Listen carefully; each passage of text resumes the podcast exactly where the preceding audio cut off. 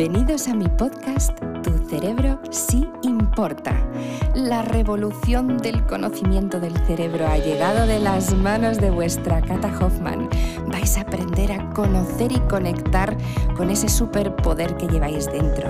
Aprender a descubrir cómo activar nuevas rutas neuronales, a hacer que vuestro cerebrito siempre mejore y más aún, a tener trucos y consejos bajados al terreno para que cualquiera de vosotros que me escucháis ahora mismo pueda hacer sus sueños realidad. Bienvenidos a un nuevo episodio. Bueno, bueno, bueno, bueno. Tengo mucho que contar porque me divierto muchísimo con vuestras consultas, vuestras preguntas y este va dedicado a todos aquellos que me habéis dicho, Cata, ¿Cómo puedo entender a mis niños por el amor del cielo si es que parece que sus cerebritos son de Marte, de la Luna o de otro planeta? Porque esto no hay quien lo entienda.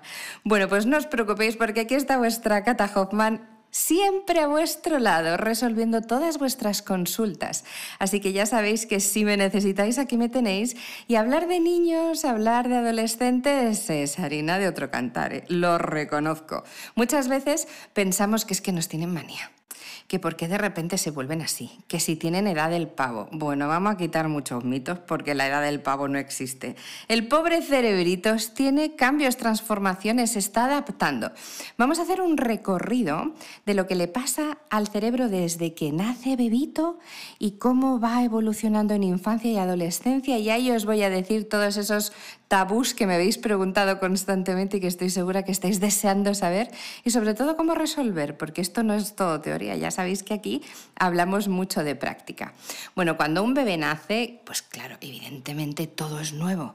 Todavía no te ve, pero sí te escucha. Entonces los sonidos, esa voz de la mami, del padre, de la familia, eso es una de las cosas más importantes. El tono de voz, también el tacto cuando tocas al bebé, incluso el propio bebé, ya sabéis que se mete la manita en la boca, el pie empieza ahí a bombardear con todo lo que es el descubrir de su cuerpecito. A medida que va creciendo, esto va cambiando, claro. En el momento en el que ya empieza a ver bien, observa y absorbe. Su cerebro es pura neuroplasticidad, es increíble cómo va aprendiendo, va evolucionando su cerebro y va captando más y más atención. Ahí empezamos un añito, dos, tres, cuatro, bueno, empiezan a hablar, graciosísimos, son mini adultos, realmente. Y además os puedo decir que es verdad, porque con cuatro añitos ya tiene el mismo número de neuronas que un adulto. La diferencia entre un niño de cuatro años y un adulto de 60, 70, 80, me da igual, incluso de 100, no está en el número de neuronas, está en las sinapsis y en las conexiones neuronales. ¿Cómo te quedas? Alucinado, ¿verdad? Pues sí, evidentemente el niño de cuatro años pues no tiene tanta experiencia, no hay tanta sinapsis, pero bueno, el de 50, 60 y 70 sí. Así que no subestiméis a los niños porque son mucho más inteligentes de lo que creemos. Y es verdad que aprenden solos, pero saben latín, ¿eh? También os lo digo. Cuando eso va evolucionando más, ya nos, nos montamos en los 5, 6, 7 añitos, empieza una parte que a mí me arrebata, reconozco. Es un momento de poda neuronal, que quien me conoce un poquito ya sabe que eso es algo que yo menciono mucho y si no, es la primera vez que me escucháis, pues vais a quedaros alucinados. El cerebro hace una cosa maravillosa, que es en todo ese recorrido, 5 o 6 añitos hasta los 16, 17, es decir, infancia y adolescencia, lo que hace es identificar qué rutas neuronales, qué sinapsis, qué cosas utilizas más. Atentos, no las que más te gustan, las que más utilizas. Las que más utilizas, el cerebro interpreta que las necesitas y se las queda.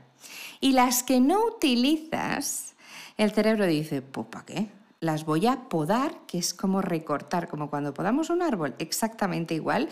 Las poda, las recorta y las desecha. Y esto lo hace de manera innata. Sí, sí, todos nosotros hemos pasado por eso. ¿Qué pasa? Que ahí es tan importante esto que se conforma la personalidad de ese niño adolescente. Me diréis, Cata, ¿y cómo sé si una poda está bien o no está bien? A ver, no os preocupéis porque una de las grandes ventajas del neurofitness es que hay podas neuronales artificiales, así que hasta ahí puedo leer.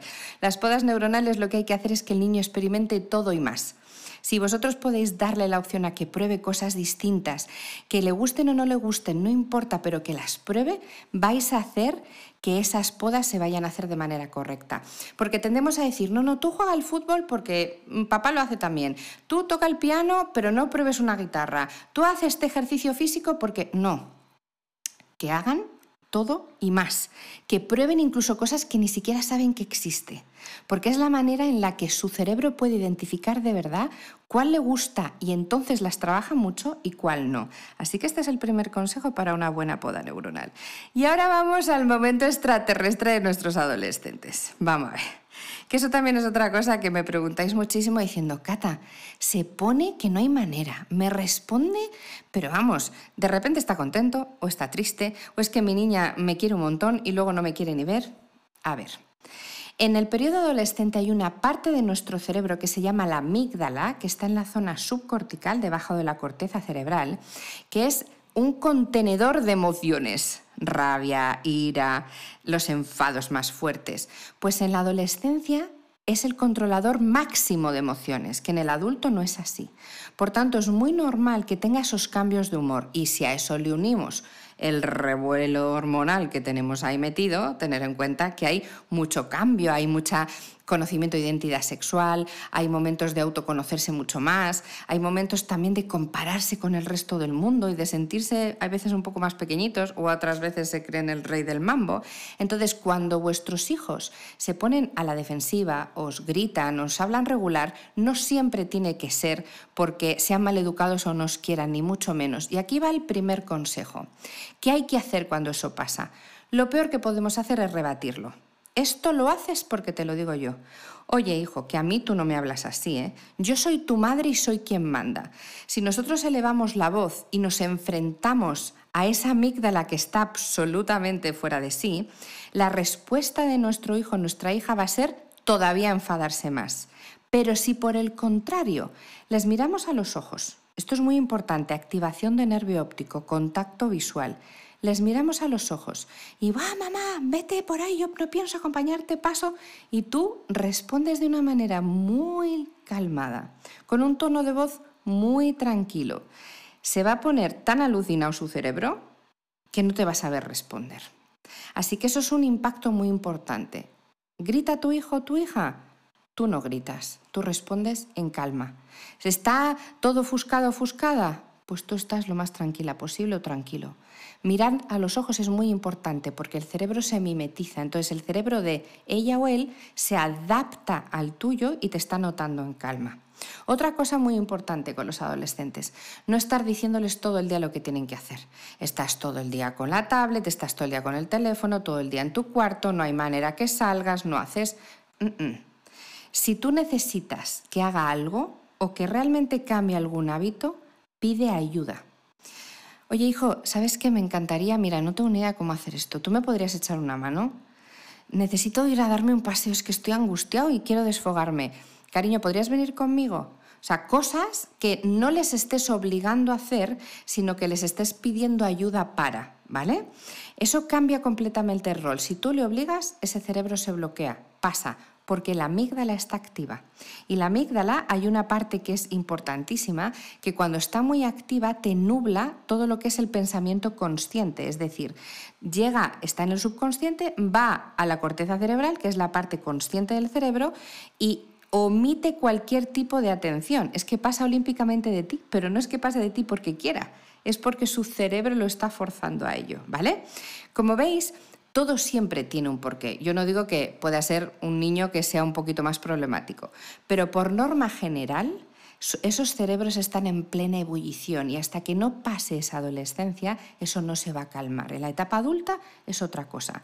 Por tanto, mis queridos y queridas, ya sabéis que una de las cosas que tenéis que hacer es mirar a los ojos, inspirar muy profundo para que se oxigene vuestro cerebrito, utilizar un tono de voz muy suave, mucha dulzura, mucho cariño y aunque estén muy agresivos o muy potentes, tú estás en plena calma. Así que ya sabes, haz caso a todo lo que te digo y la semana que viene veremos muchas cosas más y más, más profundas aún. Hasta la semana que viene. Chao.